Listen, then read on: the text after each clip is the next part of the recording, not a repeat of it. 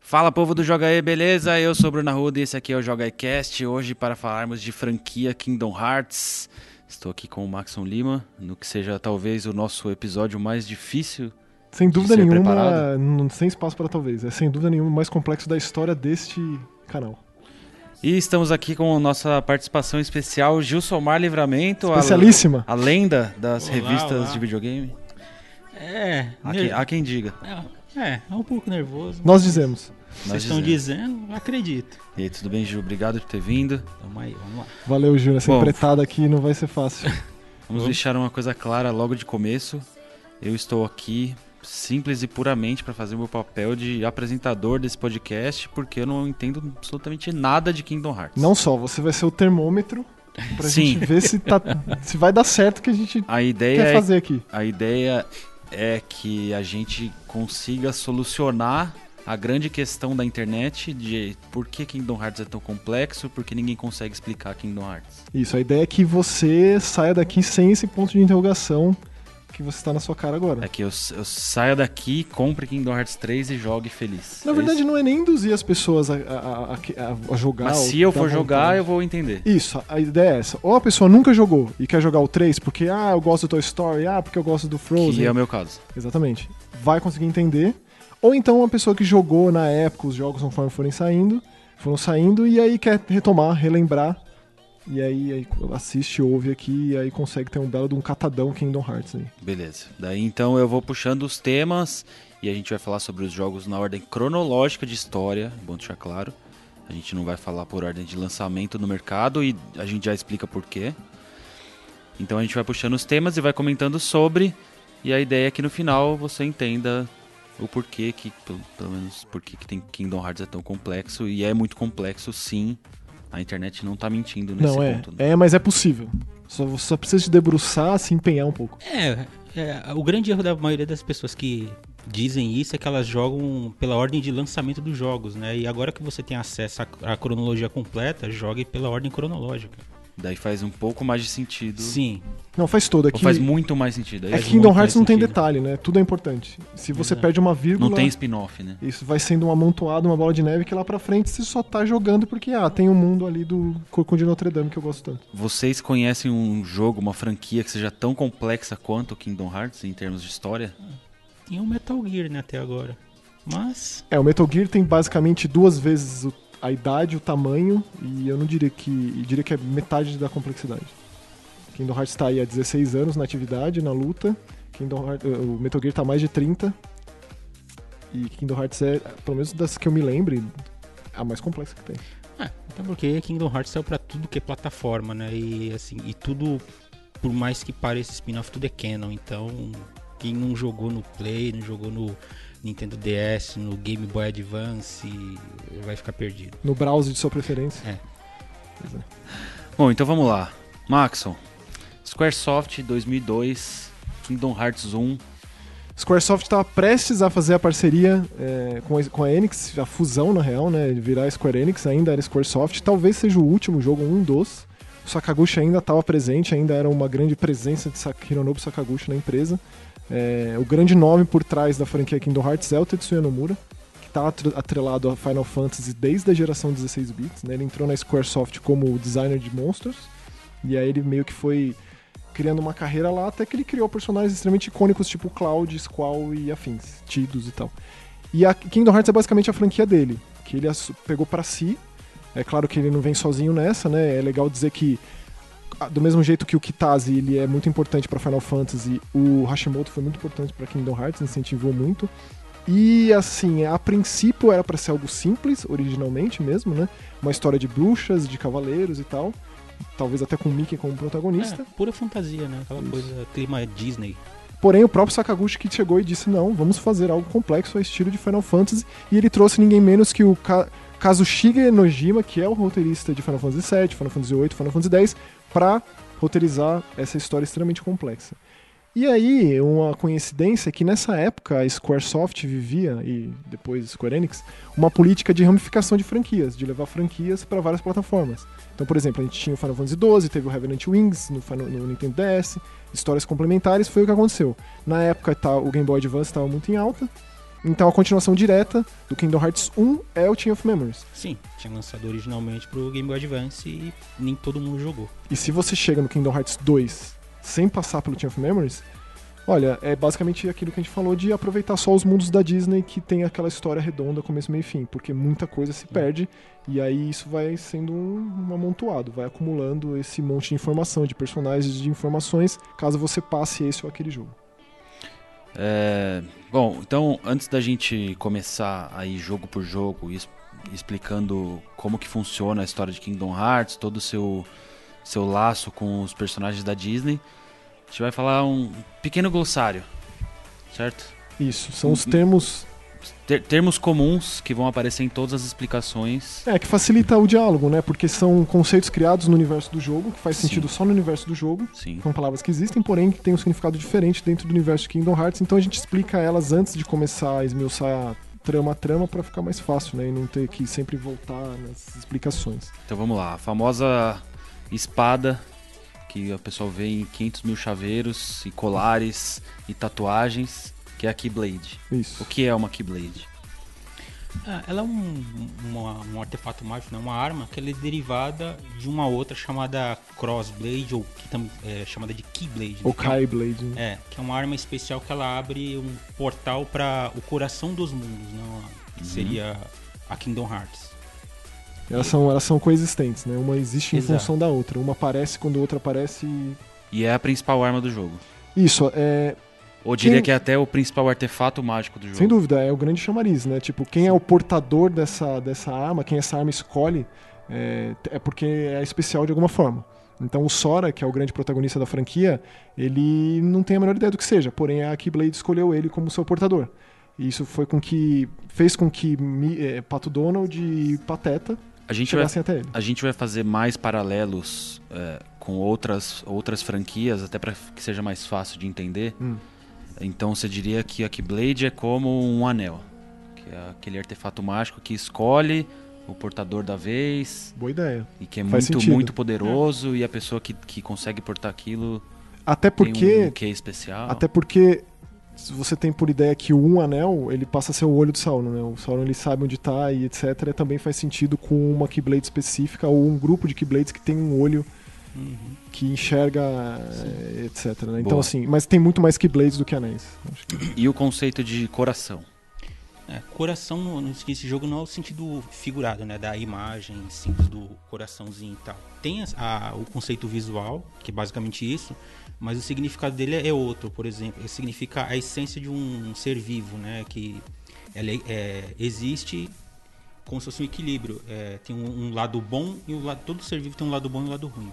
Que seria luz Que e é escuridão. luz e escuridão. Existe Exato. coração em todas as coisas. Exato. O coração está em tudo. Não em todos os humanos. É, em todas as coisas em mesmo. todas as coisas. E, mas ele é, é mais evidente em seres vivos. Uhum. E nisso ah, acontece a corrupção, né? Por exemplo, se você eh, tem, tem esse equilíbrio, se você se deixar ser tomado por sentimentos negativos, coisas ruins, maldade, o lado escuro ele sobrepõe a luz, então ele te domina e você ou pode virar um Heartless E aí ou... vem a próxima palavra do glossário. Exato. Se o seu coração é corrompido pela escuridão, você se deixa dominar, controlar por negatividade, escuridão, você é, passa a existir um Heartless em consequência. Que é como se é basicamente a, a forma concreta, física dessa escuridão que você deixou desenvolver no seu coração. Sim. E Heartless existem de todos os tipos e tamanhos, assim como todos os tipos e tamanhos de pessoas, de formas. O Heartless é o principal inimigo do, do primeiro jogo. de menos. todos eles. De todos é, eles. É o antagonista básico da franquia.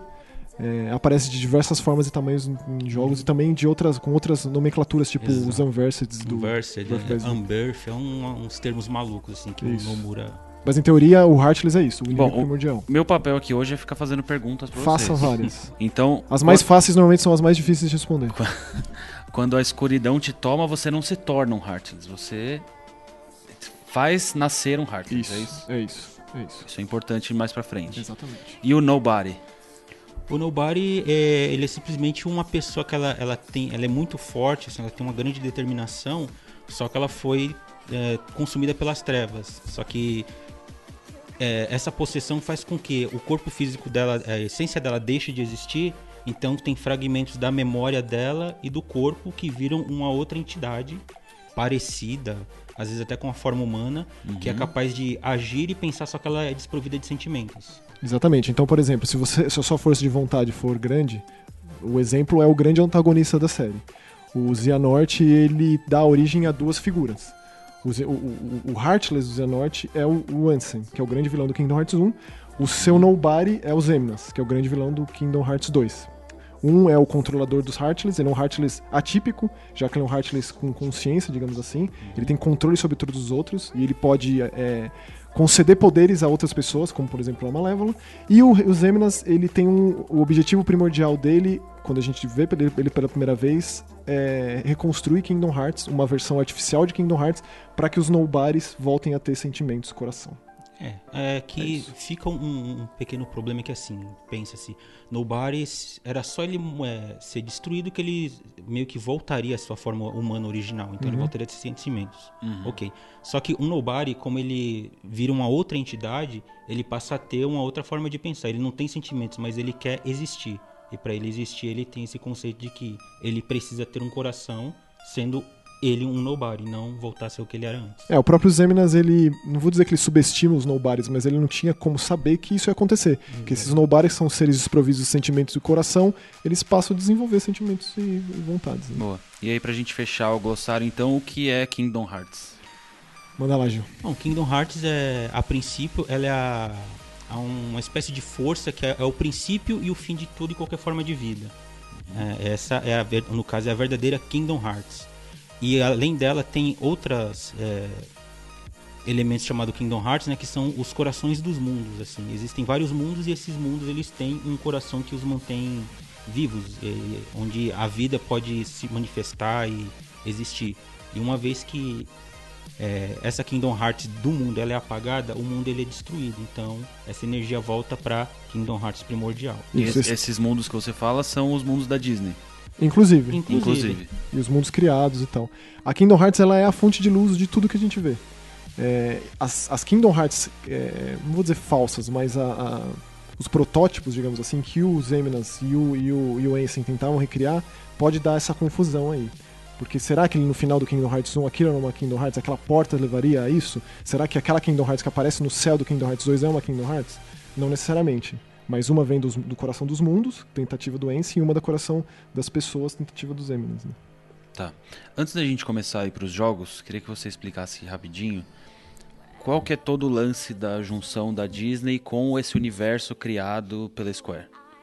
Do tipo, claro que toda a complexidade tá muito mais no universo da Square. Sem dúvida, toda, É, toda, né? basicamente. A, a Disney é, é um pano de fundo pra uma história complexa da Square, é isso? É, tem muita entrevista do Tetsuya Nomura falando como ele foi incisivo pra colocar o Sora como protagonista. E é bom dizer que todos os personagens originais de Kingdom Hearts são da Disney. Sora, Riku, Kairi, é tudo da Disney. É, e ele queria Contratualmente falando. isso, e ele queria que o Sora fosse o grande protagonista pra ele poder criar uma história em cima disso. E o Gil me contou uma coisa que eu não sabia sobre o lance de usar esses personagens caso não desse muito certo. né? Sim, que existe uma- essa cláusula, né? Por exemplo, por que, que a gente não vê esses personagens do jogo em algum filme da Disney, Ah, já em, que é tipo, dela? em parques da Disney, né? Tipo um é. brinquedo do Kingdom Hearts. Até, até onde eu sei, existe uma cláusula, por exemplo, que, o, que e, e afeta diretamente por causa do primeiro Kingdom Hearts que foi lançado, né? Onde o Mickey ele só teve a licença dele para uma participação aqui de 3 minutos de, de aparição no jogo, porque se não desse certo, não iam macular o mascote da Disney, Isso aquela coisa toda. Isso é incrível pensar que a história do primeiro Kingdom Hearts nasceu, claro, da exigência do Hironobu Sakaguchi de ser algo parecido com Final Fantasy, complexidade de Final Fantasy, mas do fato deles terem só disponível 3 minutos de Mickey. Uhum. 3 minutos de Mickey, tipo, basicamente uma frase, basicamente uma silhueta, Sim. que no final é o que a gente Aí acompanha. meio que em paralelo, então ficou essa cláusula de, ah, então, se não der certo também esses personagens, vocês não, não vão usar em outras coisas a não ser nos jogos. Porque às vezes é fica aquela coisa. E se o personagem der muito certo no, no cinema, num desenho, na animação e tipo apagar o jogo, qual que é o. Sim, verdade, Então- faz sentido. E se você pensa nos mundos que cada jogo traz, nos mundos da Disney, eu digo, é, será que é assim fácil o período de aprovação das coisas? Tem uma entrevista recente do Nomura na Edge falando que ele levou muitos anos para ter a aprovação do pessoal da Pixar para poder usar os personagens e a história que ele queria usar dos personagens da Pixar no Kingdom Hearts 3. Porque se você segue a linha de raciocínio é, do- da onde se passa na linha cronológica de Kingdom Hearts cada jogo e como aparecem os mundos da Disney, faz sentido ter Kingdom Hearts, ter Pixar no Kingdom Hearts 3. Aliás, tem que ter. Que eu diria que é o final da série traz a parte mais contemporânea da Disney, mais moderna da Disney. Se você pega, por exemplo, Birth by Sleep, que traz as clássicas princesas, vai dar mais foco nisso. Então é muito interessante pensar por esse ponto de vista também. Bom, então vamos lá. Só para vocês terem uma ideia da, de como a linha cronológica não tem nada a ver com o lançamento, Kingdom Hearts, que é de Play 2, que é de março de 2002, é o quinto na ordem cronológica da história. É tipo, é tipo né? então, isso. então é isso. Esse é um exemplo claro. E nenhum chama zero pra facilitar as E nenhum coisas. chama? Tipo, zero, Não é da não. Capcom, né? A Capcom é muito mais, Direta, muito mais né? didática, não é didática. É. Tipo, todo mundo ent- entende o Street Fighter 02 da Capcom, né? Por mais, né? Me- me- mesmo quando lança os HD remix, os. Dá pra entender lá. perfeitamente. né? Então, vamos lá. Primeiro jogo da ordem cronológica de história. Kingdom Hearts Chi, é isso? Que, Ki, exatamente. que é de 2013 pra browser. Isso. Como a gente disse, bem disse, tentou enfatizar o máximo possível, não existe nada lançado de Kingdom Hearts que não seja relevante. Então esse jogo de browse, é, ele é o começo de tudo. É a história, da- dizer, é tipo um flash game, assim, é isso? basicamente, né? Sim. Com uma É- pixel art bonitinha, né? Sim, sim, é, ele é um joguinho que tem desafios, é aquela coisa, você cumprindo os desafios, você ganha é, objetivos, você ganha selos e tem a desculpa de dentro do jogo, né, que você junta lux, que é o elemento De de luz. Pra você manter, proteger aquele mundo da escuridão. Então a gente acompanha é, as, as vésperas de um grande acontecimento do universo de Kingdom Hearts, que é explicado pela primeira vez no Birth by Sleep, né? Sim. que é a Keyblade Wars. E a gente vai usar esses termos em inglês porque Kingdom Hearts nunca foi traduzido oficialmente. Então, por mais que, tipo, a guerra da Keyblade, das Keyblades... Nunca então, foi nem será no Nem 3. será. né? Não, não aconteceu e não vai acontecer. Então, é, antecede isso e a gente tem presença de personagens muito importantes. E se você jogou o 2.8, e- eles têm presença muito marcante lá e quer dizer que no Kingdom Hearts 3 eles vão ser muito importantes. Sim. É, que é o fechamento, né? Que dos trailers que mostraram, mostrou basicamente todo mundo que apareceu ao longo de toda a saga.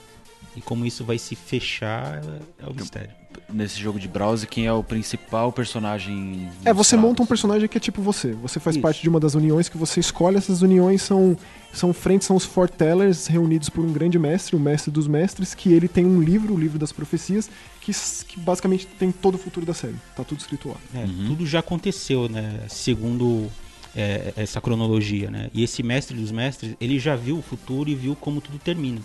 Então, esse livro, ele tem todo um roteiro de como, porquê e quem e o que deve acontecer. Detalhadamente. E ele entrega esse livro para os líderes dessas, dessas frentes, né? Para cada um dos foretellers, menos para um, que também é um outro grande personagem luxo, que inclusive é o primeiro que traz o X no nome, que é um elemento muito importante para Kingdom Hearts. O X da- da- da- do alfabeto grego, né, que tem um, um significado marcante por trás disso. E aí ele dá missões específicas para cada um desses líderes, e isso faz com que gere intrigas e comece aí em pessoas puras de coração até certo ponto ingênuos a, a co- confabulações e brigas e confrontos acontecem. É, porque essas é, designações, o mestre fala que cada um tem que seguir um roteiro sem. Isso não pode ser mudado. Uhum. E como esses habitantes eles veem o mestre como uma entidade assim absoluta, eles não questionam, eles simplesmente obedecem. E o mestre, na hora que ele dá cópia desses livros, uma cópia desses livros para cada um, menos pro Luxu, é, esses livros estão faltando uma página. Ele, ele arranca deliberadamente. E encarrega a missão de cada um membro da Union. Inclusive um deles tem essa página, é Isso. só pra ficar claro esse lance Exato. da intriga, que né? o mestre ele dá um objetivo para cada mestre, para cada um dos seus discípulos, e para um deles ele entrega essa página falando, ó, isso aqui não existe em nenhum dos livros e só você tem essa informação. Esse mestre foi o primeiro forjador de Keyblade, a No Name, que inclusive é a mesma Keyblade que o Xehanort, o, o Xehanort, o Xehanort usa, é, que vai passando de tempos em tempos e ela traz pra mestres, de, de mestre para mestre, e ela traz um olho. Esse olho é o olho que observa, o olho do próprio mestre, colocado na Keyblade pra observar. O E futuro aí? de diferentes épocas, realidades e mandar essa informação. E aquilo essa- que você disse é uma das coisas mais legais, Gil, da, da anomalia que é esse mestre, de como ele não combina com esse lugar. É, porque esse mestre dos mestres, assim, é como se fosse uma, um de nós aqui no nosso tempo interagindo com um personagem de contos de fadas. Onde a gente é um elemento absoluto que a gente faz o que a gente quiser e eles não questionam. Mesmo que a gente falando gíria com eles, Uhum. imagina uma princesa falando, ah, ok, tudo bem.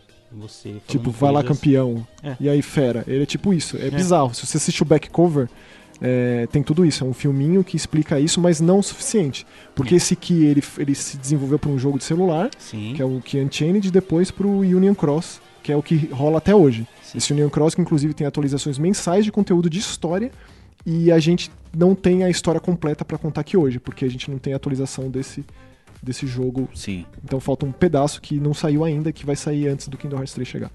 Então esse, o Kingdom Hearts Key Un Unchained Key e Union Cross Ele é o mesmo é, jogo, é só como que se é uma fosse um evolução. prólogo da, da história toda. é Tipo, isso? aquele é, há muito tempo, um tempo muito num, num mundo muito Ele é considerado distante. Um, um tempo de contos de fadas, digamos assim, porque como tudo isso já aconteceu, é, toda essa história ela foi retratada futuramente em um livro de contos de fadas. Uhum. E essa história ela foi deturpada, tipo, o porquê da guerra, ele foi mudado, virou uma fábula, e essa fábula foi instigada, é, instigou pessoas a acreditar que quem conseguisse a Keyblade teria uma maneira de, conquista, é, de obter muito poder e fazer o que quisesse. E legal é que a avó da Kairi conta isso, né? Justamente nessa, nessa, com esse linguajar de, de conto de fada.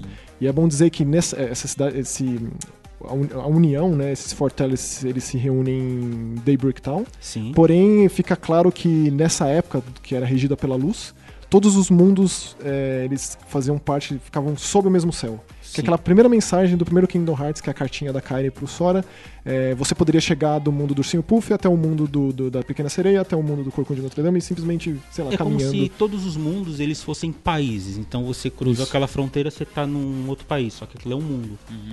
E por causa de toda essa conspiração que o mestre dos mestres ele instigou em seus discípulos, né, para seguirem um determinado roteiro, isso acabou levando a uma guerra que já foi prevista e que era inevitável, que é a guerra da Keyblade. Isso. E essa guerra da Keyblade fez com que fontes de luz combatessem. A Kingdom Hearts surgiu aí no meio, mas em decorrência de todos os que caíram, todos os, os, os Keyblade Wielders, né, os portadores de Keyblade que padeceram, ela desaparece e Sim. aí o a, mundo. escuri- a escuridão É se aposta do mundo. Aí a, a Keyblade, né, a, a energia, a fonte de todos os mundos, ela desaparece na escuridão. E a Crossblade, que é também chamada de Keyblade, né, que é a, a- a arma que abre é, o caminho para essa Key- é, Kingdom Hearts especial, que é a fonte de tudo, ela é estilhaçada. Então, E aí tem uma coisa bem, bem importante que o Encid, o Encid é um dos grandes mestres, né, de que de- um dos grandes portadores de Keyblade, o mestre do Mickey, ele sempre diz: o mundo só existe, só continua existindo, a luz no mundo só continua existindo por conta da, do- da pureza da luz no coração das crianças. E essa, essa, esse confronto, né, essa, essa colisão da, da, da luz com a escuridão gerou, quebrou essa Keyblade em 20 fragmentos, sendo que 13 são de escuridão, 7 são de luz. A gente vê isso bem claramente no jogo. É, inclusive no final mesmo ali do 2.8, que é quando é, precisa reunir os sete Cavaleiros de Luz. em função dessa guerra, é, o mundo em si, que ele era único, ele ficou estila- é, fragmentado. E quando essas crianças voltaram, que elas conseguiram usar fragmentos de luz que tinham nela, que seriam os Cavaleiros Dandelion, né, que seriam um grupo criado à parte por um dos discípulos do mestre. A Ava, né? É, que a Ava ela foi instruída exatamente a fazer isso, porque Uhum. tudo isso tinha que acontecer. Inclusive é, é bom dizer que o Ventus, lá do, do Birth by Sleep, ele já é um dos Ele é, Dandelions. é, ele é um Dandelion, ele Não é um- dessa época. Não só ele, como o Laurian, que é o Sombari, digamos assim, né? A Sim. forma humana do A- Marlúcia. Sim. Então, é, quando esses Dandelions eles voltaram para reconstruir esse mundo, o mundo ele foi restaurado, só que ele ficou fragmentado, ou seja, é como se fosse um céu. No céu, cada estrela representa um mundo. Isso. Só que agora eles estão separados, Uhum. ligados, porém, por uma energia onde só o portador da Keyblade seria capaz de viajar, de transitar esses- entre esses mundos. O mestre Heracus, que é o mestre do- da Terra, do, do Ventus e, e da, e do, e da, da Aqua, diz que é Forbidden Lane, né? Como eles chamam. Ele vai abrir esse Forbidden Lane para que você tenha acesso a outros mundos. Tá. Daí então a gente tá falando da história do jogo de browser de 2013, Uhum. o Unchained Key de celular de 2015 Uhum. e do Union Cross de celular de 2016. Tudo isso. Certo? A gente tentou dar um panorama geral de tudo isso. Daí, nessa história desses três primeiros, que é como se fosse um prólogo que o Gil falou, onde entra a Disney? Então, a Disney, o elemento chave aí seria a Malévola.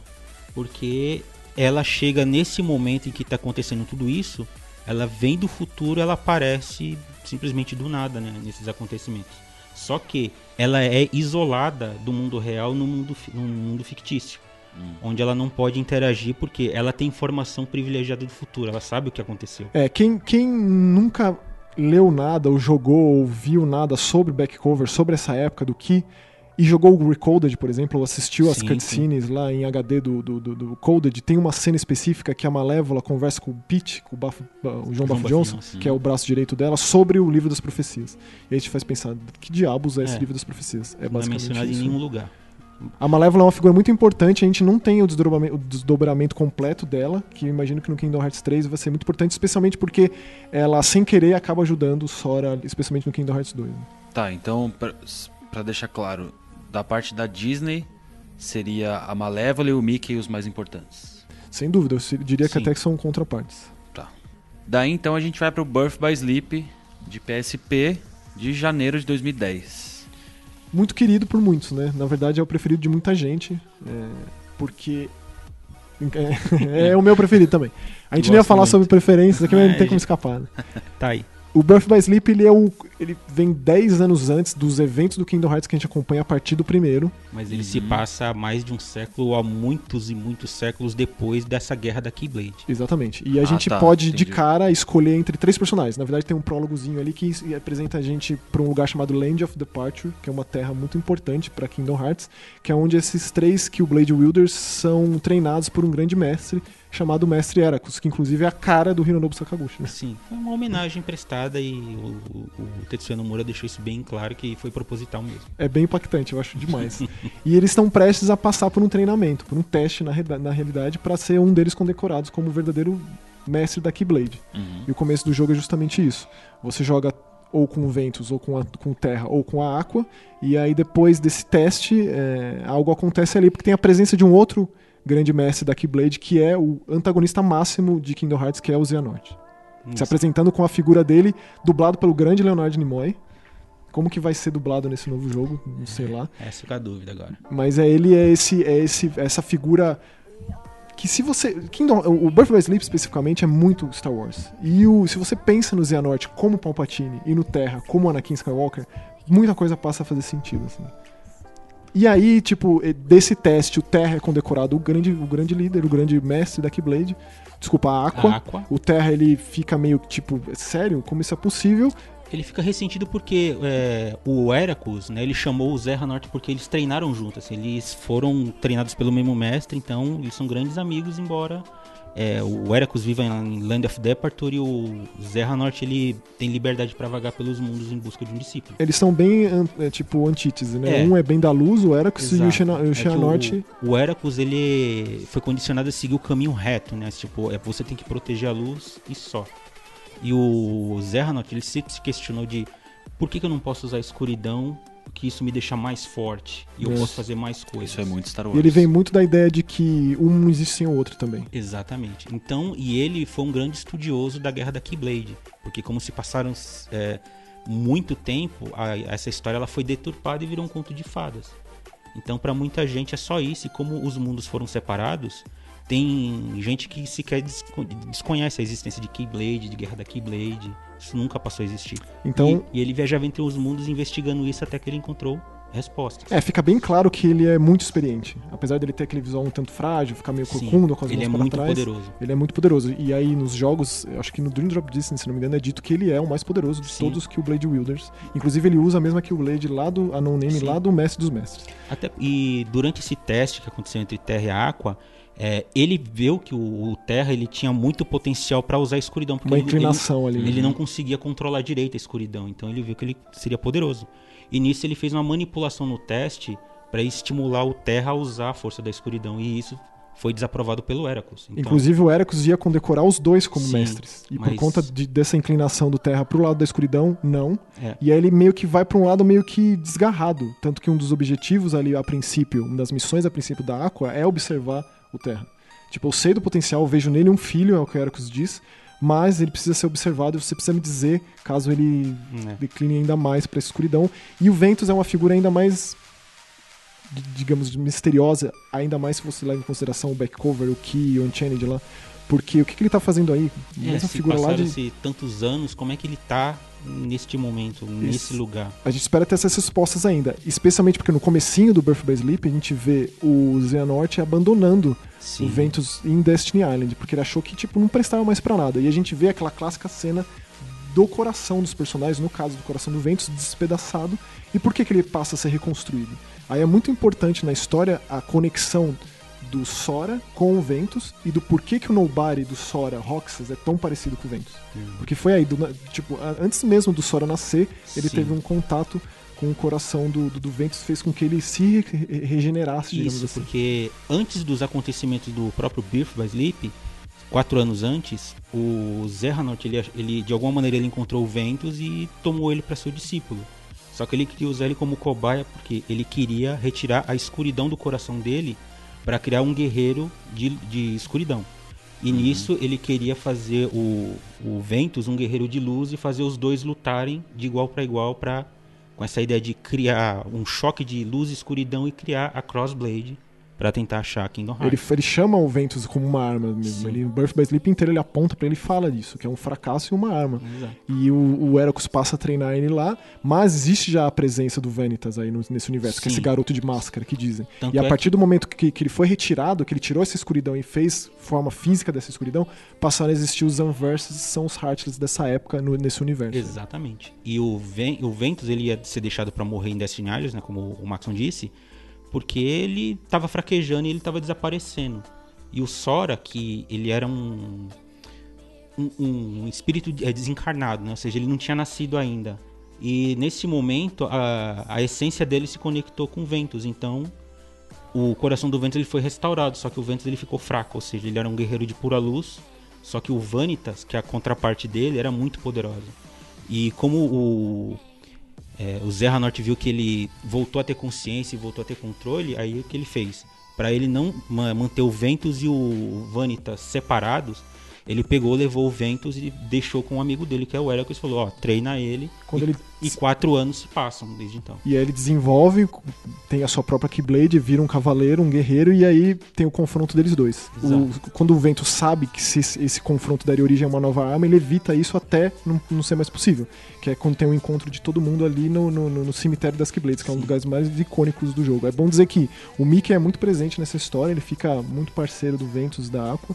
É, e aí tem essa tentativa do Xehanort de se apossar é um corpo velho, ele quer um corpo novo do Terra. Ele vê que o Terra é um potencial é, candidato para ser o novo receptáculo dele. Tanto que uma das batalhas mais icônicas justamente das forças entre o Terra Norte, digamos assim, e o Terra. Ele tentando evitar que o Xehanort domine e controle ele.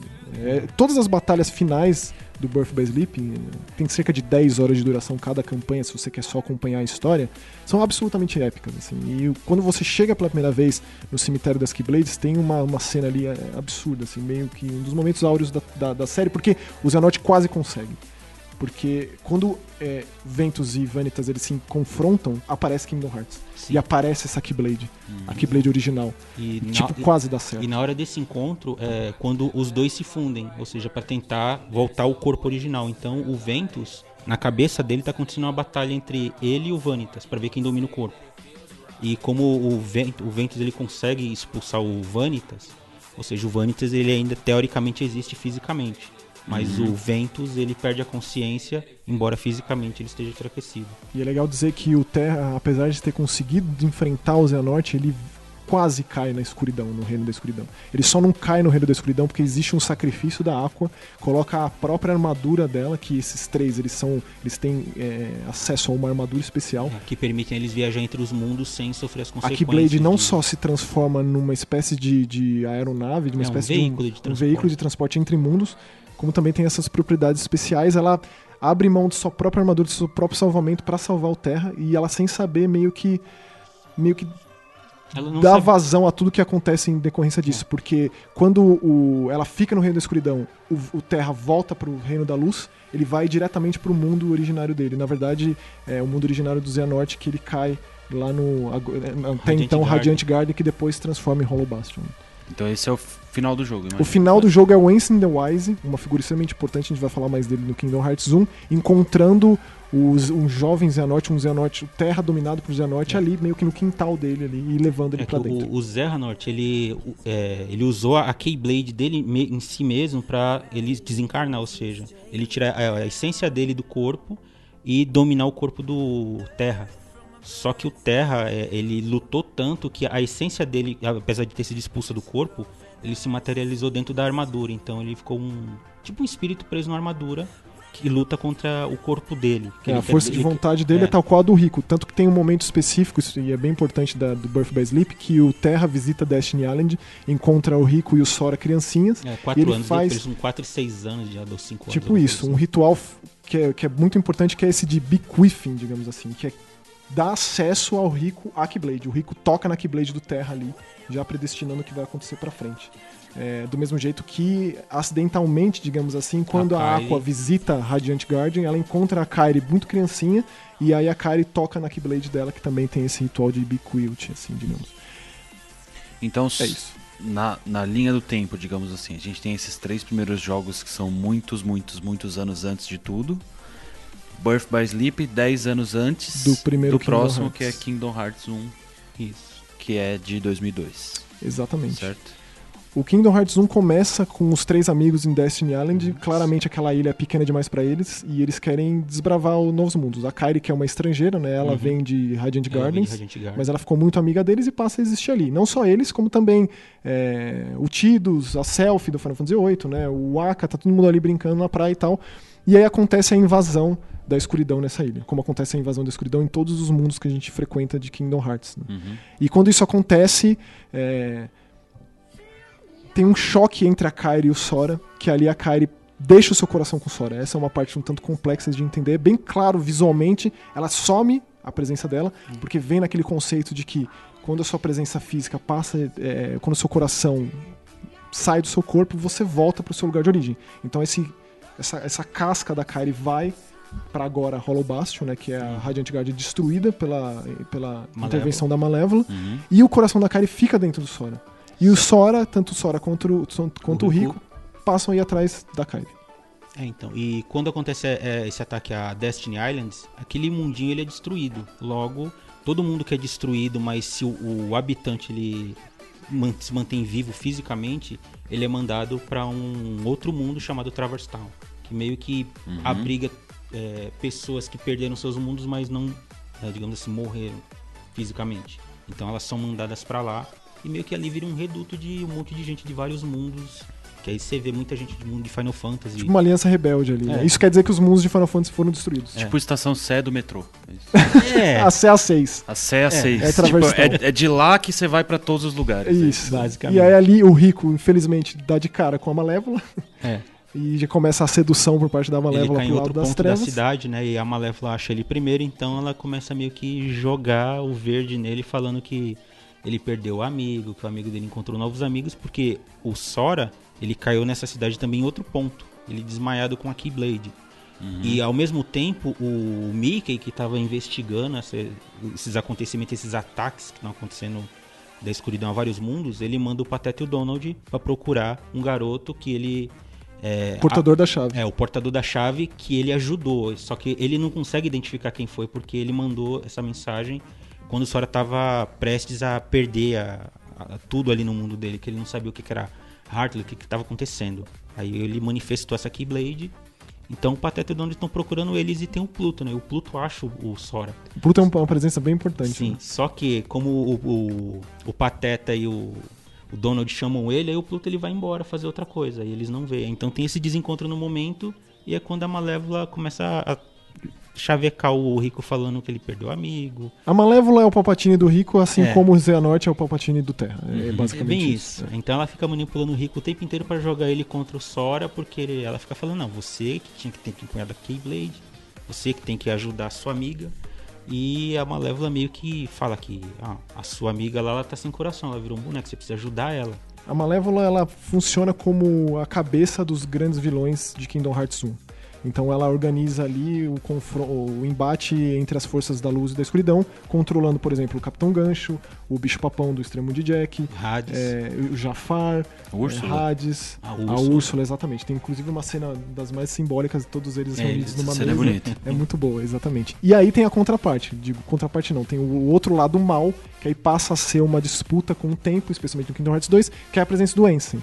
É, o que, que é o Ensign nesse jogo? O Ensign ele é o Heartless do Xehanort. Isso aí é explicado mais pra frente. Até então a gente não tinha citação de Nobody, muito menos de Organização 13, de nada disso no Kingdom Hearts 1. Exatamente. Apesar de no Final Mix ter os Eminas como chefe secreto. Sim, né? mas mesmo assim não é especificado o que, que ele é. Você só enfrenta um cara É só um chefão, exatamente. Então, assim, o, o, o Ensign, ele é um Seeker of Darkness, um perseguidor de escuridão nesse jogo, e ele é o cara que manipula, ele é quem concede poderes à Malévola, digamos assim, e que meio que elucida as coisas pra ela. Porque ela é uma Sim. vilã clássica, ela não sabe do, do grande panorama das coisas como ele, como ela, ele só, sabe. ela só quer ter poder e dominar tudo. Só que aí ela fica sabendo desse outro espectro da história, então ela quer ir muito além. Isso, e o Sora vai meio que guiado, e é uma- um dos grandes dizeres, né? O grande dizer dos Killblade Wielders, né? May your, may your heart be your guiding key.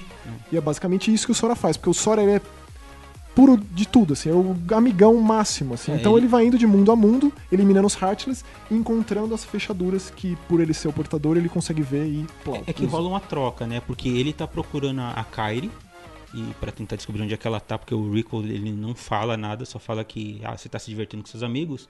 E ao mesmo tempo o Donald e o, e o Pateta, eles querem que o, o Sora vá com eles para encontrar o Rei Mika. Então, um fica instigando o outro a fazer o que precisa ser feito. Exatamente. E aí tem, a gente chega num ponto decisivo de Kingdom Hearts tam- também bastante complexo, que é quando o Sora encontra a carcaça, digamos assim, da Kairi em Hollow Bastion.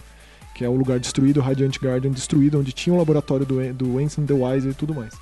E aí depois a gente explica um pouco mais sobre o Ensign de forma mais completa. Lá, quando ele percebe, é o Rico, depois de ter meio que dominado essa presença do Ensign sobre ele, então assim, como a Malévola trouxe ele pra escuridão, a mando do, do Ensign, sem dúvida, é, ele foi meio que tomado pelo Ensign. Sim, ele virou a, a, escuridão a, a completa. essência do Ensign se aposta do corpo do Rico e descobre que ele tem muita força. E aí, quando o Sora não consegue usar a Keyblade lá na fechadura de Hollow Bastion, o, o Rico explica isso pra ele. Diz que o coração da Kairi, desde o princípio, desde aquele encontro dos dois, o choque dos dois em Destiny Island, estava dentro dele. Sim. E ele faz uso dessa Keyblade da escuridão do Rico, do Ensign, pra tirar esses corações de dentro dele. Quando ele faz isso, o coração da Kairi volta pra ela, E ele- porém, é. ele se torna um É Heartless. que ele desencarna, né? Ele abre mão do corpo dele, mas a essência dele é teoricamente voltaria pra Kingdom Hearts. E essa é a parte mais complexa do jogo, tipo, o que que tá acontecendo? E aí a gente... É possível entender o conceito de coração aí, né? Porque sai uma luzinha, assim, um brilho, uma esfera luminosa que entra na cara, ela desperta, o, o Sora vira um Heartless, que é aquela formiguinha preta. E nesse momento, em uma outra cidade, desperta o Nobody do, Rox, do, do, do Sora, que é o Roxas, que a gente vai descobrir isso depois no Kingdom Hearts 2. Mas é exatamente nesse momento. Exato. Não só... Assim como quando a Kairi perdeu seu coração, também existiu o Nobody dela também em Twilight Town, que é a Naminé, que é uma das personagens mais complexas, caso você vá pro Kingdom Hearts 2 sem passar pela ponte, que é o Chain of Memory. E nisso, é, é, quando a Kairi ela recobra né, a consciência, que ela volta a ter controle, ela consegue sentir o Sora. Porque é, você joga na versão Heartless e você começa a seguir Donald, ela e o Pateta, né? Que eles estão tentando fugir. Só que por algum motivo ela consegue sentir que aquele Heartless é diferente. Aí na hora que ela vão atacar ele, aí ela abraça ela e por uma razão que vai ser explicada mais tarde, ela consegue trazer ele fisicamente para ser o que ele é, restaurar ele. E é uma coisa interessante, porque nesse ponto da história fica claro que a Malévola, a intenção dela era reunir as sete princesas da luz. Então nesse, no- a gente tem sete mundos Disney, cada um com seus mundos, seis mundos Disney, cada um com suas princesas. A Alice, a, a, a Bela, a, a, Ariel. A Jasmine. a Jasmine, a Ariel e a Kairi. A gente descobre que a Kairi também é uma princesa da luz, e justamente por isso que ela consegue, só abraçando o Heartless do Sora, trazer o Sora de volta na sua forma. Então o Sora é basicamente um único caso de um Heartless que volta, né? E é nesse ponto que surge a. Você começa a ligar. Até então. É, a- a Crossblade foi destruída, sete fragmentos de luz, 13 de escuridão. Sete de luz encarnaram em princesas, que são as princesas de, de luz, ou princesas de coração puro.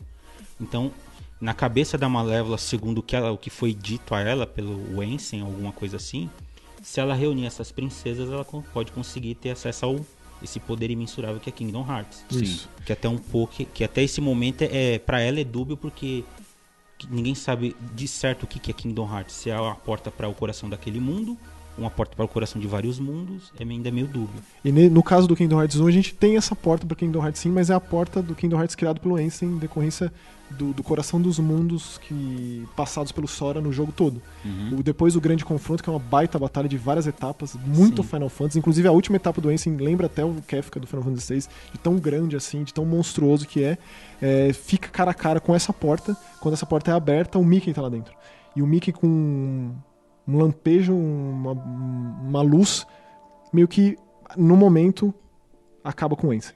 É, quando a porta se abre, que o Sora, que ele questiona o que o Ansem fala, "King- a Kingdom Hearts que eu quero abrir, ela leva pra escuridão. E o Sora fala, não, Kingdom Hearts é luz. Porque ele quer trazer a escuridão pro mundo. Não é justo que a escuridão não tenha espaço no mundo, entendeu? E aí a gente tem lá os três minutos de Mickey, que é basicamente a silhueta dele, Empunha ele com a Keyblade, Keyblade com um plau, brilho. com um brilho. E aí, posteriormente, a gente descobre que lá também tá a Aqua, é, por conta do que aconteceu lá atrás. Sim. Quando ela se sacrificou pro Terra voltar. Uhum. E o Terra, que foi o receptáculo do Xehanort, o Terra que deu fez a engrenagem principal pra tudo isso. Ou o Xehanort usou o Terra, né, o corpo do Terra. Ela tá lá e ela ajuda a fechar essa porta aí. Mas existe ah, essa, essa contraparte da porta de escuridão também? Ou depende de Sim. quem abre a porta? Tipo, é a mesma porta. Então, é que da mesma forma que existe um mundo de luz, existe um mundo de escuridão. Acontece que as pessoas elas vivem nesse mundo de luz, que ela é mantida por Kingdom Hearts. A gente tem pouco contato com o mundo de escuridão do Kingdom Hearts. A gente Exato. tem esses momentos. O próprio 0.2, o Fragmentary Passage, a gente joga inteirinho no mundo da escuridão com a Aqua lá dentro. Ela lutando pra ter um motivo, uma motivação, pra não se entregar por completo e não virar um É. nada. Porque Uhum. a assim, ela tá tão deprimida e a escuridão tá se apoderando dela, tanto que em algum momento ele, é, a escuridão cria uma cópia dela mesmo pra ela se enfrentar. E essa cópia serve pra, tipo, diminuir você. né? Exato. E é legal porque a gente vê as- o castelo da Cinderela lá no mundo da escuridão. Isso dá a entender que existem todos os mundos de luz também na escuridão, da sua forma totalmente são- deturpada e horrorosa. Que né? nesse caso são destroços, né? São fragmentos. digamos Uhum. assim. Então isso é a história do 1. certo? Exato. Exatamente. Acaba com o Mickey ali na Isso, isso. derrota. E um detalhe- Fechando a porta um- e o Rico fechado É. lá dentro. O, o- o Rico, e o. e o Mickey eles estão do lado da, da escuridão, eles estão fechando a porta por dentro. Uhum. O Mickey, o Pateta e o Sora, eles estão fechando a porta por fora, eles estão empurrando. O Rick, o Rico, aí o Rico e o Mickey eles geram uma conexão forte. O Sim. Mickey passa a ter interesse no Rico porque ele é uma, um, alguém que tá lutando contra essa escuridão. Tipo, ele não quer ser dominado por ela. Não é o exemplo do Xehanort, por exemplo. É, é diferente e aí pode ser ter um potencial único aí. Esse é o diferencial Sim. do, no caso do Rico e do Sora. Eles, eles, eles são casos à parte. Assim. Nem grandes mestres como o Ian Seed ou até mesmo o Xehanort nunca tinham visto isso antes. Né? Sim, sim. E um detalhe importante, é, quando a Malévola é, foi derrotada nessa, nessa batalha... Inclusive ela se transforma em dragão, né? Esse É demais dragão, essa batalha. É, muito- é incrível. Quando ela é derrotada, é, fisicamente ela perde o corpo, ou seja, ela é desencarnada. Uhum. Porque a, a Keyblade é usada contra ela, ela perde o corpo. É bem então- parecida com a cena clássica do filme, só que em Sim. vez de ser a espada do cavaleiro é a Keyblade. assim, É. Então a essência dela, a existência dela é mandada pra Kingdom Hearts, né? Atraída. Então nesse momento é que de alguma maneira ocorre uma viagem no tempo que leva ela lá pro o Kingdom Heart Key. Lá atrásão mesmo. que ela é isolada num mundo virtual porque o mestre falou que ela não pode intervir porque ela tem informações privilegiadas. E ela faz isso voltando porque agora ela sabe quem são as princesas de coração Uhum. então ela já vai direto procurar elas, ou seja, ela evitaria ser derrotada e não teria confrontos. Um momento sentido. muito importante do Birth by Sleep é quando ela vê pra que serve a Keyblade. Quando, ela, quando o Terra chega ali no, no castelo da Bela Adormecida, é, ele só de empunhar a Keyblade, ela percebe a- a- o coração saindo da Bela Adormecida. E ela percebe que uma coisa tá ligada à outra. Então, que ela pode fazer uso disso. Ela tem informações, ela pode fazer uso disso, por isso ela é isolada. Aí nesse momento a gente vai pro próximo. Então o próximo é o 0.2, a Fragmentary Passage. É, a gente já meio que já pincelou isso, É. né? A Aqua fica aprisionada lá, ela se Você encontra com o Rei Mickey. Sim. se encontra com o Rei Mickey lá, o, o Mickey, ele, ele que, que a gente chama Rei Mickey, né, porque ele é o rei do mundo Disney, né, Uhum. faz com que ela tenha motivação de novo, que vale a pena, Sim. e que tenha uma saída de lá.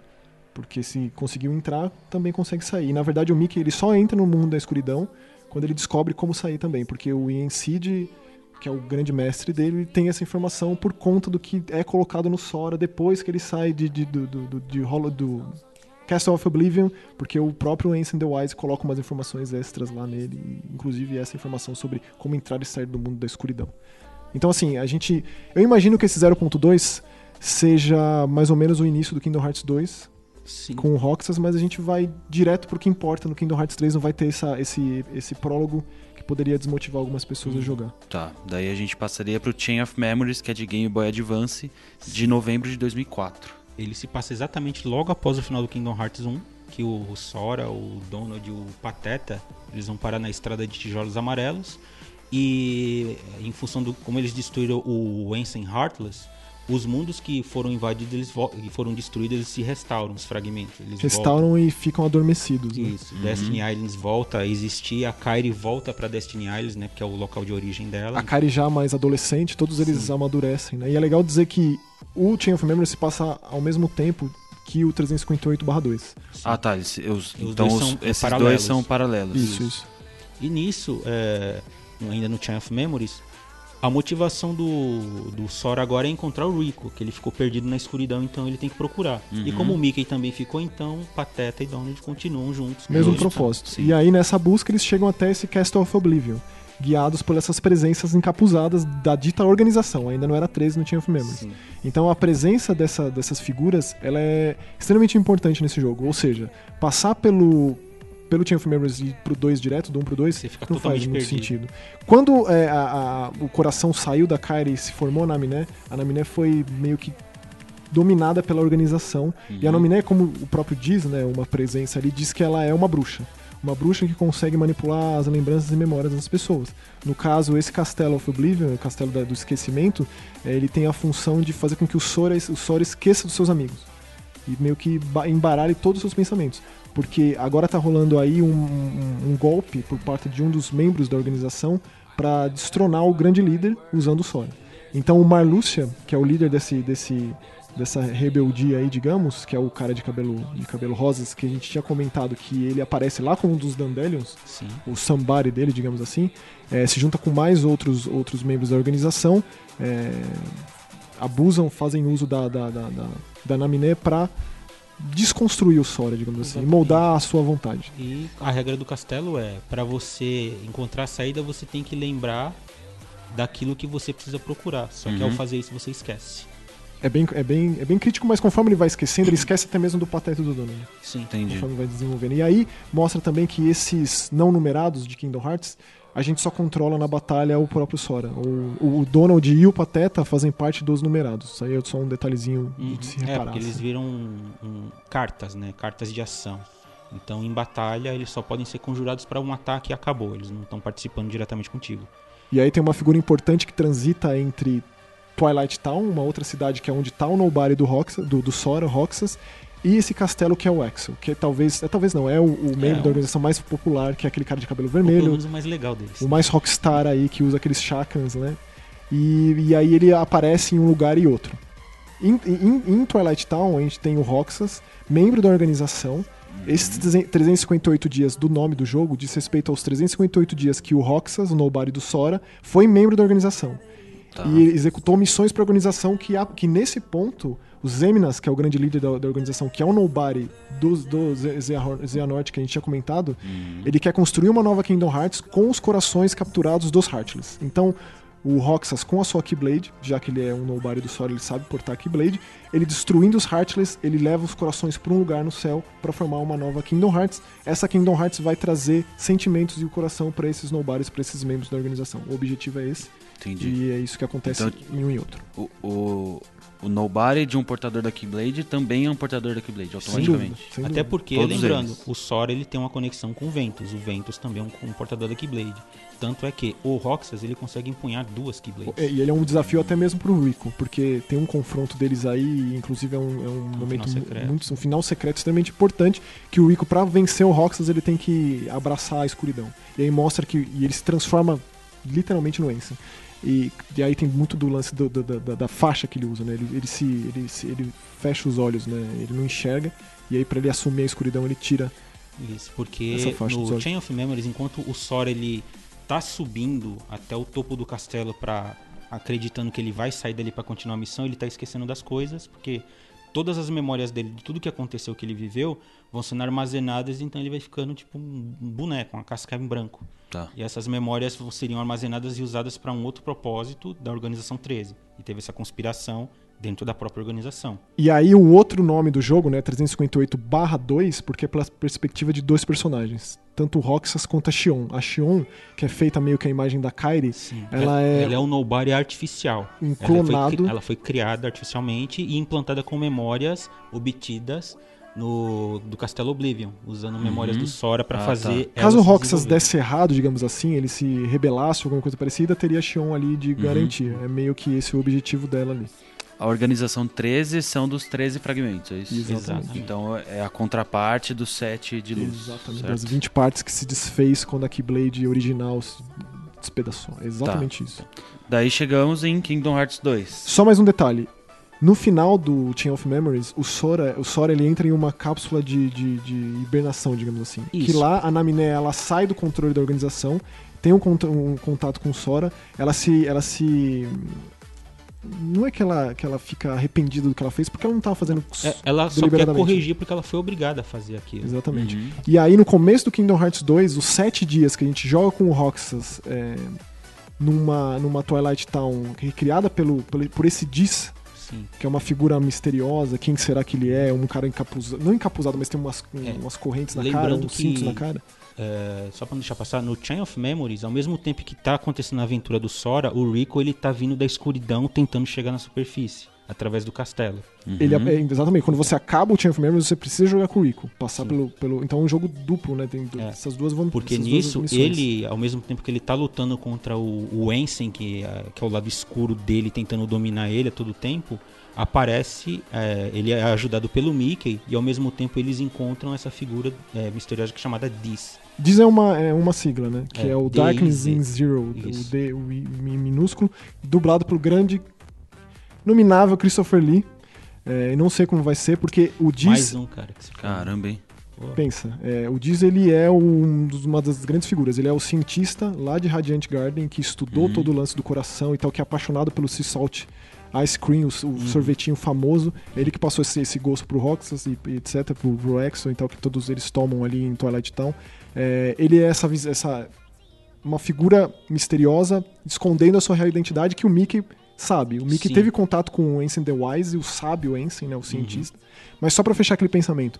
Quando, no- ao final do Chain of Memories, o Sora é colocado nessa cápsula, Sim, passar um ano ali, nesse um ano, a Naminé reconstrói ele. reconstruir a memória dele. E no comecinho do memórias. Kingdom Hearts 2, a gente tem esse processo de reconstrução, a porcentagem aparecendo, inclusive, Hum. e o Roxas não entendendo os sonhos que ele tem do Sora. Então, aos poucos, ele vai entendendo quem ele é e Tá, demora então, então agora é aquilo que você disse que não faz o menor sentido pular do 1 pro 2. Exato. menor. Pensa? Porque, tipo, acaba o 1 com o Mickey fechando a porta. Sim. Começa o 2 com ele reconstruindo a memória. Sim. Começa você nem viu com- que perdeu ele. Jogando com o Roxas, jogando com o Roxas em Twilight Town, uma cidade que tá dando pau, porque é uma cidade recon- reconstruída ela, ela dá uma virtualmente. travada e, tipo, só o personagem anda, então seus amigos estão congelados, o tempo para. E quem que é esse Roxas? Tipo, o que, que é isso? E logo na Entendi. abertura, naquela CG maravilhosa de início, tem a Naminé desenhando num caderno com crayon assim, e ele subindo numa escada que vai se desfazendo, né? Como se as memórias se fossem os degraus ali. E aí o Sora acorda.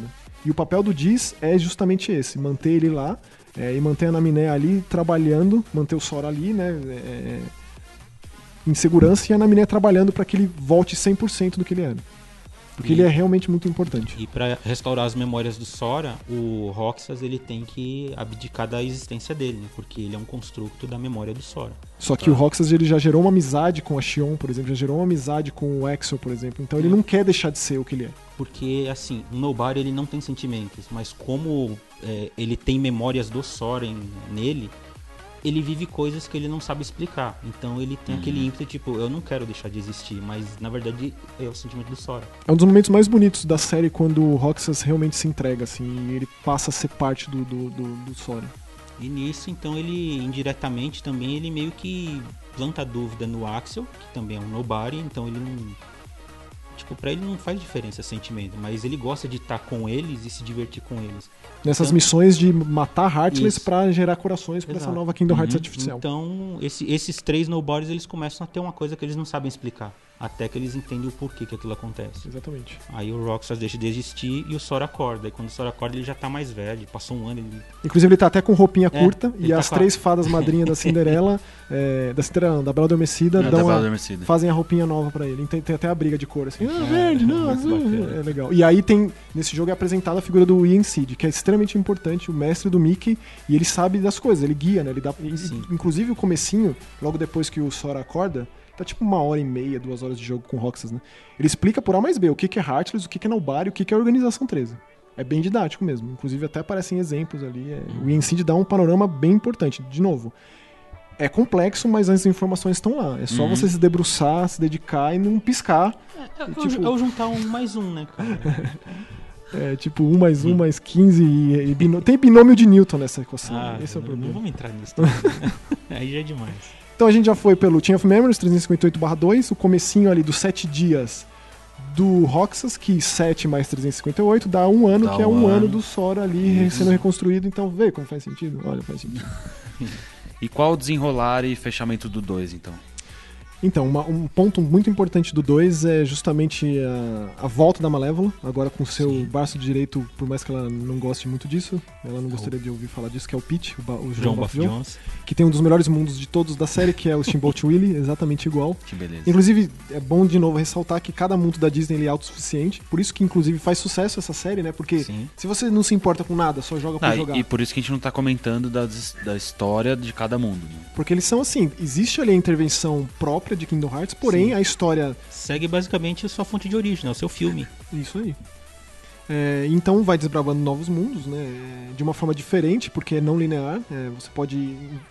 Se você tiver usado com relação ao nível de dificuldade em um mundo antes do outro.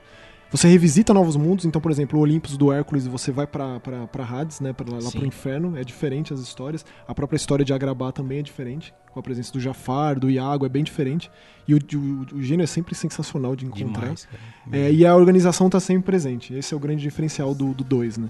que a organização, é, metade dela foi, digamos, destroçada, né? No, no Triumph of Memories. É verdade, muitas Porque as grandes teve a- batalhas de chefes são lá. Porque teve a. O, o Axel, como ele estava jogando dos dois lados, ele trabalhava para o Ensign. O, o Senim, o, é, o Ensign, que é o, o Heartless, Uhum. o Nobody, para combater essa dissidência que estava acontecendo dentro da organização no Triumph Memories, né? Com o Marlux, aí a Larxene meio Então, o último chefão é o Marlúcia, babaita Sim. batalha, ele tem uma foice, cada um tem uma sua, a sua e arma. são três ou quatro formas, se não me engano. Larxi, exato, também é um outro chefão, tem o Vexion, se eu não me engano, também é outro Uhum. chefão, né? Então, aí o Axel ele combateu essa galera e falou: não, vocês são dissidentes, vocês vão ser destruídos.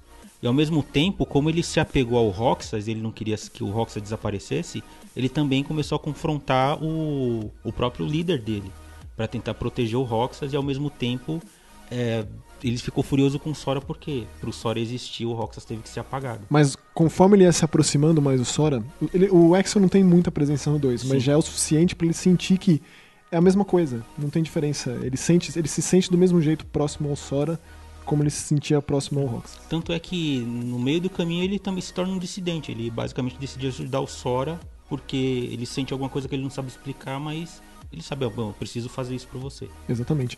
E aí, só pra pontuar de uma forma melhor, assim, o Diz, ele é mesmo o Ansem the Wise, que é um amigo do Mickey, que o Ansem the Wise, o primeiro contato com um ser de outro planeta, digamos, outro mundo, foi o Mickey. Sim. Eles ficaram amigos, compartilharam informações, e aí o Mickey também percebeu a presença do Xehanort, que era um ajudante do, do, do, do, do Ansem nessa época, e queria coisas diferentes.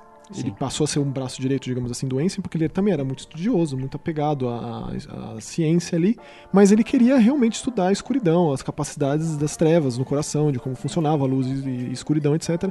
E o Ansem percebeu a- como isso ia ser perigoso e meio que foi deixando isso de lado. Não, não, não, e aí rolou essa intervenção. Ele foi exilado no Reino da Escuridão, o, o, o Xehanort tomou conta dessa, do grupo, e aí nominou como Organização 13, e aí deu, pegou uma coisa que, é, que eu acho bem interessante, que é o lance do anagrama dos nomes, do sambari das pessoas, com o X ali no meio, e aí ele fez o nome de cada um, Zeminas, é, Zigbar, é, Vexen, com o nome dele de pessoa, o próprio Exel, que o nome dele é Lee, é um anagrama, o próprio Roxas, é, é um anagrama de Sora de com- Sora com o X ali no meio, e aí explica o, o significado disso, é tudo muito bem explicado nesse sentido, e o Zeminas é o grande vilão que é reconstruir isso. Um momento legal é quando vocês chegam até a base da a gente chega né, até a base da organização 13 é, por conta da tipo uma integração de todos eles, Sim. inclusive do Diz. E o Diz lá, ele meio que tenta se redimir porque ele, tenta, ele se sente culpado disso ter, que tá acontecendo, né? Afinal, foram estudos dele Que levaram, É, que levaram-. Exatamente. E ele, com uma máquina que ele criou de transformar corações em data, ele conclui que não é possível, mas ele tenta destruir e ele fragmenta de fato o coração Kingdom Hearts feito pelos corações dos Heartless capturados pelo Sora, é, pelo Roxas 358-2. Então ele meio que é, é, fragiliza os Eminas. E isso faz Sim. com que seja possível derrotá-lo.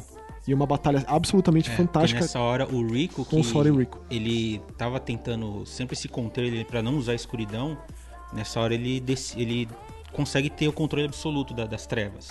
Então ele é uma batalha dupla, ele tá ele e o Sora enfrentando os Animas num combate incrível. Então ele, ele tem um controle sobre o Ensign no coração, que é a escuridão dentro do coração dele. Até então não.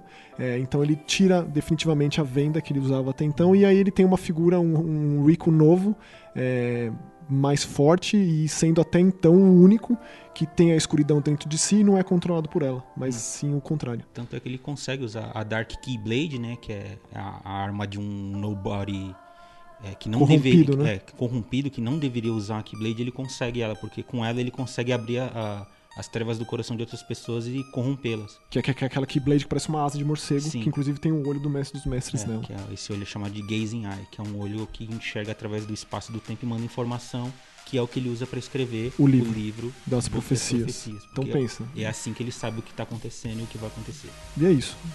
Esse é o Kingdom Hearts 2. Isso. Isso. Daí vamos para Dream Drop Distance de 2012 Que é o para mais 3DS. Pra certo? frente, isso. E, pra mim é a melhor abertura da série, é, É, inacreditável. Inclusive tem é, fragmentos de cenas em CG ali que eu imagino que aquele tenha sido feito tudo, Foi refeito. a gente tem que ver isso inteiro, assim, porque é muito É, bonito. é- assim. é muito- é muito especial e aí só traz de volta a- a- aquela trilha da Yoko Shimomura e Sim, a. que é, que é fantástica, cara. A trilha sonora dela é incrível. E também tem a Utada Ricardo, né? Que inclusive tem até aquela lenda. Só sai um Kingdom Hearts quando a Utada Ricardo lança um novo single. E quando ela lançou o single dela, sei lá, um ano atrás, o que que fizeram? Ó, Kingdom Hearts fez assim. a Simple Incline talvez seja a música mais famosa dela pro Kingdom Hearts. Tem várias versões, vários remixes, mas é a música mais E reconhecida. aí na linha temporal, o Dream Drop Distance é o último antes do Kingdom Hearts 3. A gente tem um pedacinho ali no Fragmentary Passage do, do 2.8, né? Sim, No- sim. Final- Mas é isso, é como jogo sim. E eu recomendo pra alguém que, tipo, ah meu Deus, o que, que eu jogo antes do 3? Não vai dar tempo, não sei o que. Vai Pega esse. Porque ele é curto, ele é o mais curto, ele tem cerca de 20 horas caso você queira jogar toda a só a campanha. Ele não é muito difícil. Kingdom Hearts ele é fácil, porém Sim. tem umas batalhas pontuais meio cabeludas e tal. Se você vai na dificuldade standard, claro. É, e ele tem os, o- as sínteses, né? Ele tem lá os Sim. sumários.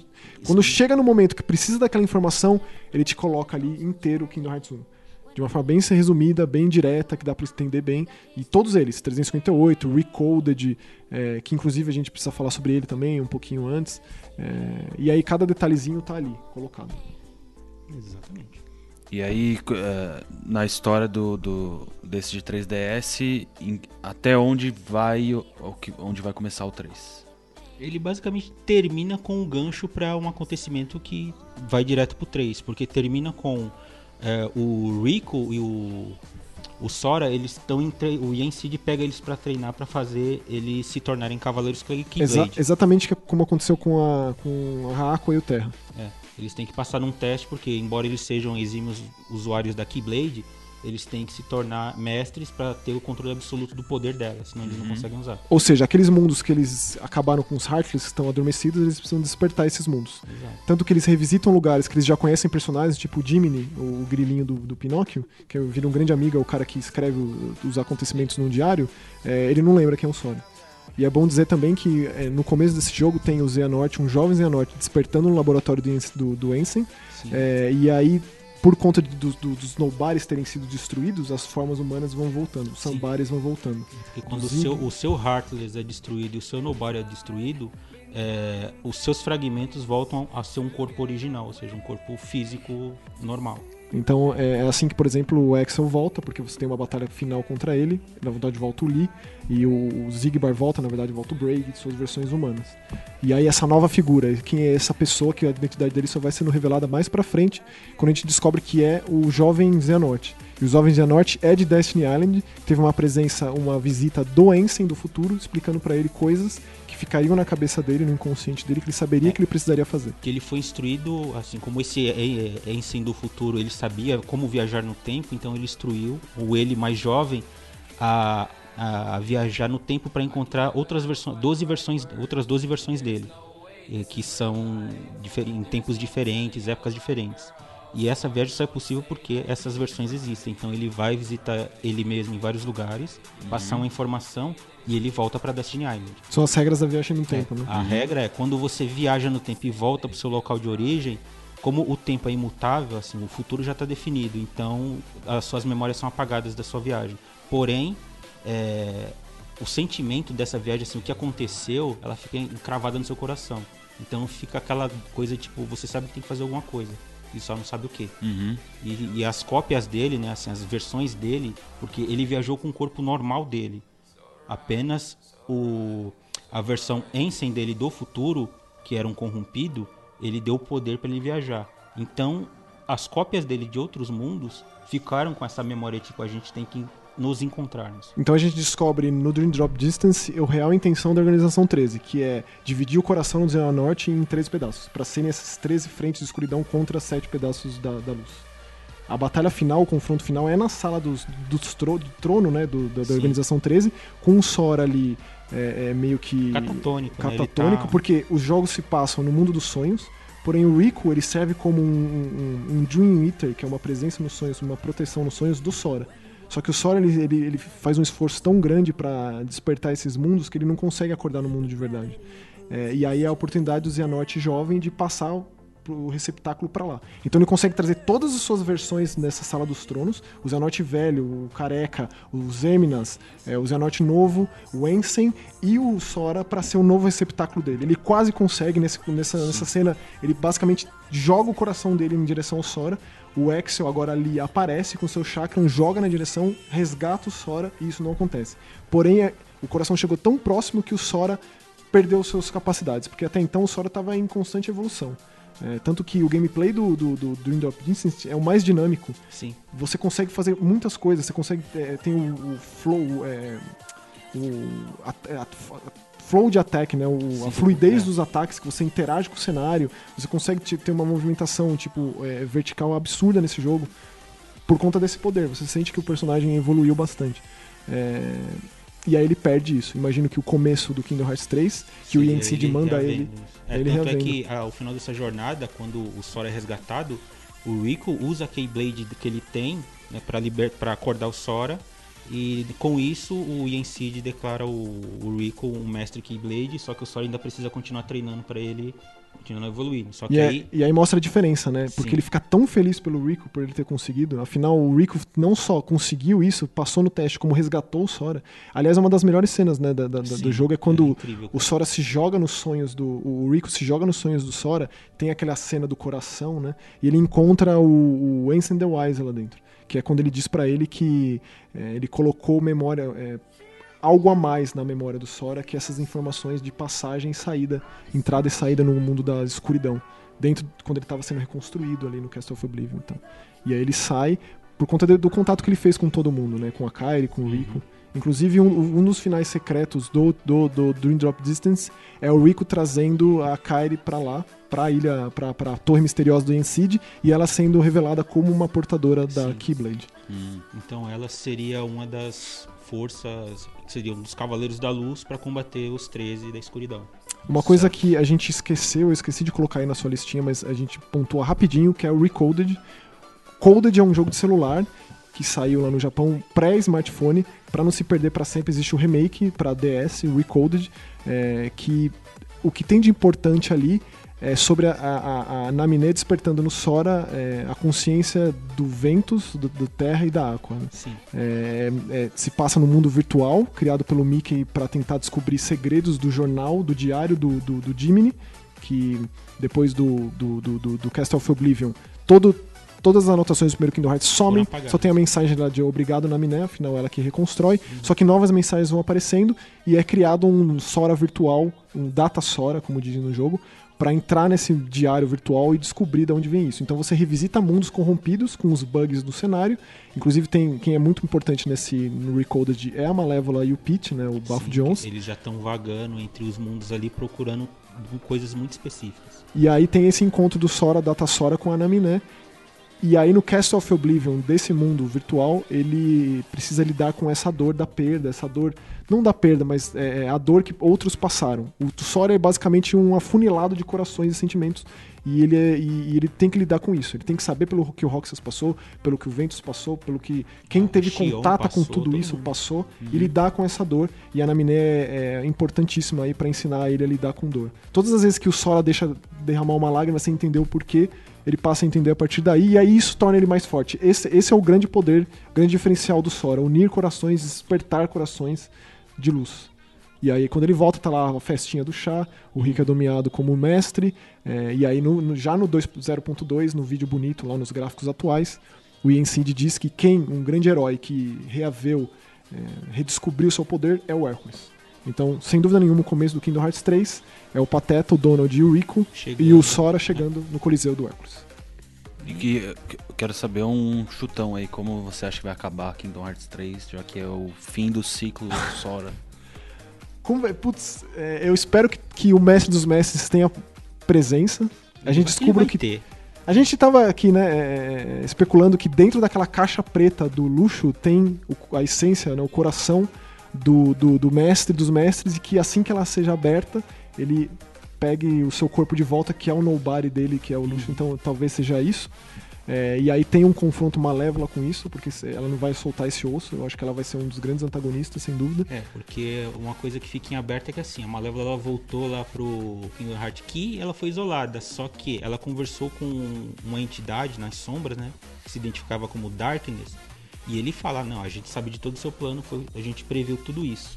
Por isso você não pode ficar aqui. E vamos mandar você de volta pro, pro, pro seu tempo. E a gente não sabe quem é esse Darkness. né? Então, e assim, e a gente também não sabe como é que ele faz essa viagem, porque existem regras. E o, o fato dela voltar pro futuro, porque ela foi destruída, quebra uma regra. Então quer dizer que se ela conseguiu quebrar uma regra, nada impede que o mestre dos mestres, que ele já sabe de tudo, ele também não possa quebrar a regra. Como a história está sendo recontada, o que esse mestre dos mestres quer é uma brecha para mudar isso. É, ele quer mudar o futuro para poder criar uma nova realidade onde ele possa, tipo, é, nada é determinado. É, meio que dar um livre-arbítrio, tipo, eu faço as coisas do jeito que eu quiser. Isso é interessante, porque se isso não dá certo, vai é a história de novo. É, ela vai simplesmente se repetir. Aí Isso. você volta lá Ah, tá, aqui, então, entendeu? Entendi. Então a ideia é essa, ele vai conseguir. Então a gente vai ter algo de diferente aí, algo que não tá antecipado, que não tá não foi não foi antevisto no livro das profecias. Agora eu tenho uma pergunta pra vocês dois. Por que, que vocês acham que, pelo menos eu não vi, e na E3, e depois que foi anunciado Kingdom Hearts 3, todos os trailers são sempre focados muito na Disney. E não tem. Sei lá, vai, a gente falou de 15% de história que é, da- é focado na Disney. Os outros 85% nem aparecem nos trailers, não é dado foco nisso. Vocês acham que é porque não vende, porque o pessoal não gosta, porque é muito complexo? Eu acho que diria que 75% de quem joga Kingdom Hearts, quase 80%, só quer saber de jogar o mundo da Disney e não tá nem aí pra, pro resto. É bem isso, eu concordo também. Eu, a princípio, quando anunciaram o primeiro jogo, cara, eu, eu fui um daqueles. Eu era fãs, né, de Final Fantasy, por causa do Final Fantasy VII, do 8, do 9. Anunciaram, ah, vai ter um jogo que mistura Final Fantasy com o universo Disney. Cara, eu, eu fui o primeiro a torcer o nariz. Eu xinguei muito. Aí depois que eu vi o jogo, eu falei, cara, eu adorei esse jogo, eu gostei. E aí eu comecei a me aprofundar nas loucuras que estavam descritas ali, cara. Mas ó, a gente só não falou de Disney, porque a gente toda hora Não, sim, mas é que não tá no, no, São- no- no universo expandido da franquia. né? Ah, mas é tudo muito pontual e muito importante. Sim. Tipo, o Quasimodo teve o seu papel ali naquele momento, a Ariel teve o papel dela naquele momento, tipo, todos eles têm. O Poseidon teve, é, tipo, o Fio lá do, do Coliseu, do, do Hércules teve, todos eles aparecem. O Frollo, que é um combate fantástico no mundo do, do Quasimodo lá do... Então tem, mas é aquilo, de novo. autossuficiente. Né? Então, Uhum. assim, você botar aquele trailer do Toy Story é, tem apelo universal. Assim, Sim, qualquer um vê. E porque- qualquer um vê que chegou no nível de ser idêntico, né? Sim. Agora- Da, da Frozen também. né? Ou enrolados. Então, E, tipo, eu fico até meio, meio chateado de saber os mundos todos já. Tipo, não é como se eu tivesse ido atrás, você sabe. uhum. Porque quando eu joguei o Dream Drop Distance, eu fiquei muito surpreso de ter o pessoal do The World's End With You lá em Sim, Traversão. sim, tem. Que inclusive não tem ninguém do Final Fantasy. Pois né? é. E o primeiro mundo saiu do Quasimodo. Eu não sabia. Eu não sabia que teria o mundo dos, dos Três Mosqueteiros, por exemplo. Então essas surpresas eu imagino que não vai ter. Cara, e a, e a trilha sonora do- dos Três Mosqueteiros é incrível, cara. Eu adoro aquela trilha sonora. E é o mundo da fantasia. O Mickey todo não sabe nem carregar balde d'água. E tu, quando você bate, faz música. É incrível. Aí tem é os elementos de gameplay que também conversam com Disney. Também conversam com o Square, da história toda, Sim, etc. sim. Que a gente não conversou aqui porque a gente ficou focado na história e a gente focou na história nas partes tensas. Pode ter problema de entender e tal. A gente tentou elucidar a coisa toda. Inclusive, a parte mais interessante de- de- do, do caso do YouTube, do vídeo, seria responder dúvidas. Se alguém Sim, tem alguma sim, dúvida, sim, qualquer claro. uma, Claro, pô, Estamos aí. seria um prazer. claro. Pra encerrar, esse que já é o maior podcast da história do JE. Pra abrir o ano bem já, certo? não sei. Desculpa, gente. É pra ouvir bem mesmo? Quero o top 3 de vocês dois aí. Meu top 3 é Birth by Sleep, 2, Dream Drop Distance. Isso O meu é Birth by Sleep, é, Child of Memories, Drop Distance. Boa. Então, se você está nos assistindo no youtube.com.br JogaETV, mande sua dúvida, seu comentário ou qualquer outra coisa que você queira falar. Eu quero Mas falar eu uma última princip- coisa. Diz. Eu quero dedicar esse podcast a um grande amigo meu, que é o meu mestre de Final Fantasy, o meu mestre de Kingdom Hearts. Ele, se não fosse por ele, eu não teria jogado. Porque, tipo, eu precisei de um incentivo ali, porque não é fácil. Chega uma hora que você fala, não é possível esse jogo. Não tô entendendo nada, não, nada faz sentido, não. Vai. Não. E, tipo, o Fábio foi o grande amigo meu, que meu mestre de Final Fantasy, o cara que me introduziu todo esse mundo. Então eu agradeço a ele por isso. Espero que ele não tenha muitas críticas, porque, né, a gente tentou pegar os pontos mais certinhos de tudo. aí. Simplificar, gente, deixar o mais direto possível, que é difícil. É. Então a gente pode é, responder as perguntas no próprio YouTube, se forem perguntas mais simples. Mas se começarem a aparecer muitas perguntas interessantes, a gente pode fazer um, Pode ser. um episódio 2 Posso só, Kingdom Hearts respon- 3? só respondendo essas dúvidas.